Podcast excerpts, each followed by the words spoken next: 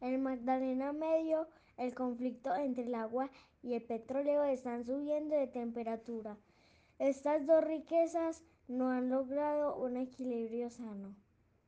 Los líderes ambientales de la región denuncian grandes daños en las fuentes hídricas debido al derrame de hidrocarburos, lo que ha ocasionado centenares de muertes de especies y la migración de otras para salvar sus vidas.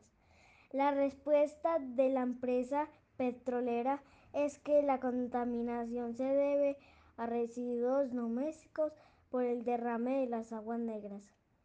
Los habitantes de la región se congregan para defender la vida y la naturaleza. Noticia Caracol, les informo Sebastián Mora desde Barranca Bermeja.